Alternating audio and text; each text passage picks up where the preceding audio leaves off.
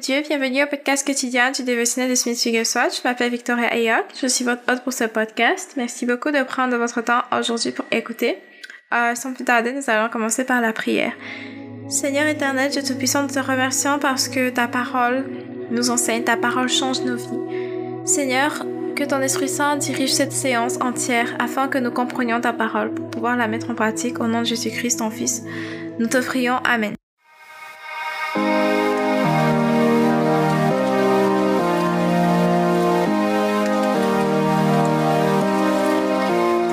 Le titre de l'enseignement d'aujourd'hui, c'est Ton rôle dans le corps. Ton rôle dans le corps. Et nous parlons ici du corps du Christ. Nous allons lire Ephésiens chapitre 3 verset 6 ainsi que 1 Corinthiens chapitre 12 du verset 22 jusqu'au verset 27. Nous allons lire euh, Ephésiens chapitre 3 verset 6 à partir de la version euh, à partir de la version Bible du semeur 3 chapitre 6 à partir de la version Bible du semeur et nous allons lire 1 Corinthiens chapitre 12 du verset 12 pardon au verset 27 à partir de la version Louis II. Donc, nous commençons par Ephésiens chapitre 3 verset 6. Euh, et ce secret, c'est que par leur union avec Jésus-Christ, les non-juifs reçoivent le même héritage que nous. Les juifs, ils font partie du même corps et on part à la même promesse par le moyen de l'évangile. Et maintenant, nous lisons en Corinthiens chapitre 12, du verset 12 jusqu'au verset 27. Car comme le corps est un et a plusieurs membres, et comme tous les membres du corps, malgré leur nombre, ne forment qu'un seul corps, ainsi en est-il de Christ. Nous avons tous en effet été baptisés dans un seul esprit pour former un seul corps, soit juif, soit grec, soit esclave, soit libre, et nous avons tous été abreuvés d'un seul esprit. Ainsi le corps n'est pas un seul membre, mais il est formé de plusieurs membres. Si le pied disait, parce que je ne suis pas une main, je ne suis pas du corps, ne serait-il pas du corps pour cela? Et si l'oreille disait, parce que je ne suis pas un œil, je ne suis pas du corps, ne serait-elle pas du corps pour cela? Si tout le corps était œil, où serait lui? S'il était tout huile, où serait l'odorat Maintenant, Dieu a placé chacun des membres dans le corps comme il a voulu. Si tous étaient un seul membre, où serait le corps? Maintenant donc, il y a plusieurs membres et un seul corps. L'œil ne peut pas dire à la main, je n'ai pas besoin de toi, ni la tête dire aux pieds, je n'ai pas besoin de vous. Mais bien plutôt, les membres du corps qui paraissent être les plus faibles sont nécessaires, et ceux que nous estimons être les moins honorables du corps, nous les entourons d'un plus grand honneur. Ainsi, nos membres les moins honnêtes reçoivent le plus d'honneur, tandis que ceux qui sont honnêtes n'en ont pas besoin. Dieu a disposé le corps de manière à donner plus d'honneur à ceux qui en manquaient, afin qu'il n'y ait pas de division dans le corps, mais que les membres aient également soin les uns des autres. Et si un membre souffre, tous les membres souffrent avec lui. Si un membre est honoré, tous les membres se réjouissent avec lui. Vous êtes le corps de Christ et vous êtes ses membres, chacun pour sa part. Parole du Seigneur Dieu Tout-Puissant, nous rendons grâce à Dieu. Donc, ton rôle dans le corps, c'est le titre de l'enseignement d'aujourd'hui. Et quand nous parlons du corps, nous parlons du corps du Christ. la première chose dont nous allons, parler aujourd'hui, c'est la révélation de Paul. Si vous lisez les épîtres de Paul, les lettres qui ont été écrites par Paul dans le Nouveau Testament, vous allez voir qu'il y a un concept qui ne fait que revenir qui revient, qui revient, qui revient. Et ce concept, c'est une révélation que le Seigneur a faite à Paul. Et cette révélation, c'est en fait le fait que quand quelqu'un devient chrétien, le Seigneur Jésus vient vivre en lui, c'est-à-dire le Fils de Dieu lui-même vient vivre à l'intérieur d'un être humain.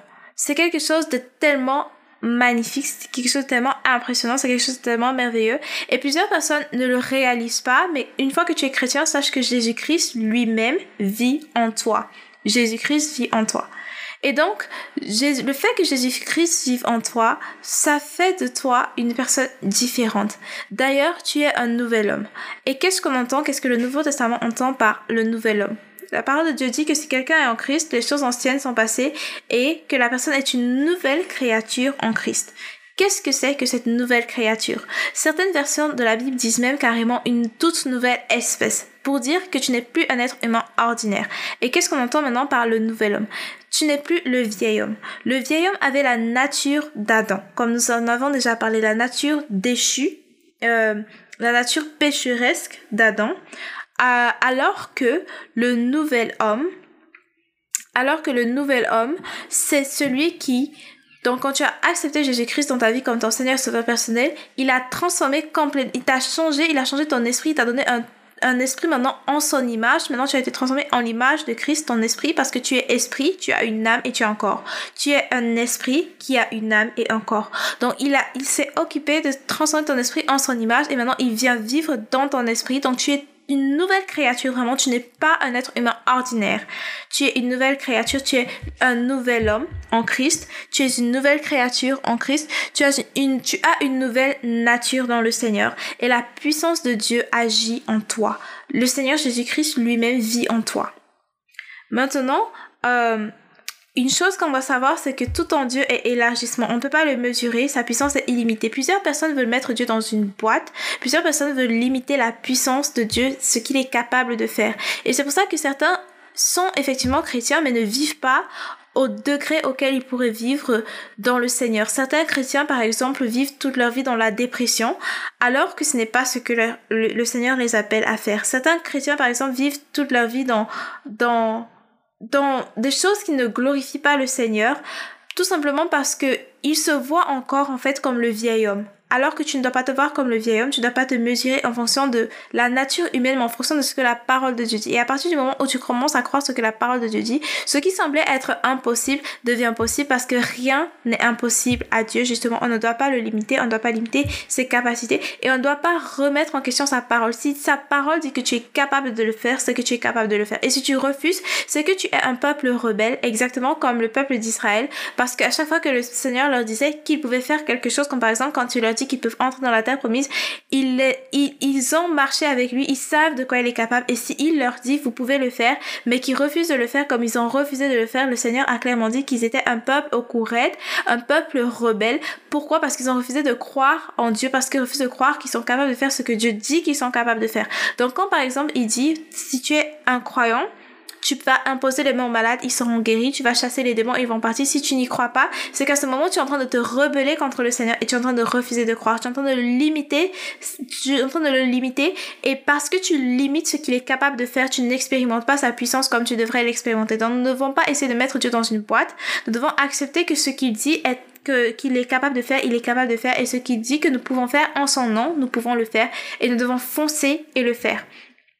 Une chose très importante à savoir ici, pour clôturer ici, c'est que nous ne sommes pas séparés de Dieu. Comme la parole de Dieu dit, l'homme ne doit pas séparer ce que Dieu a uni. Plusieurs personnes voient cela seulement dans le sens du mariage.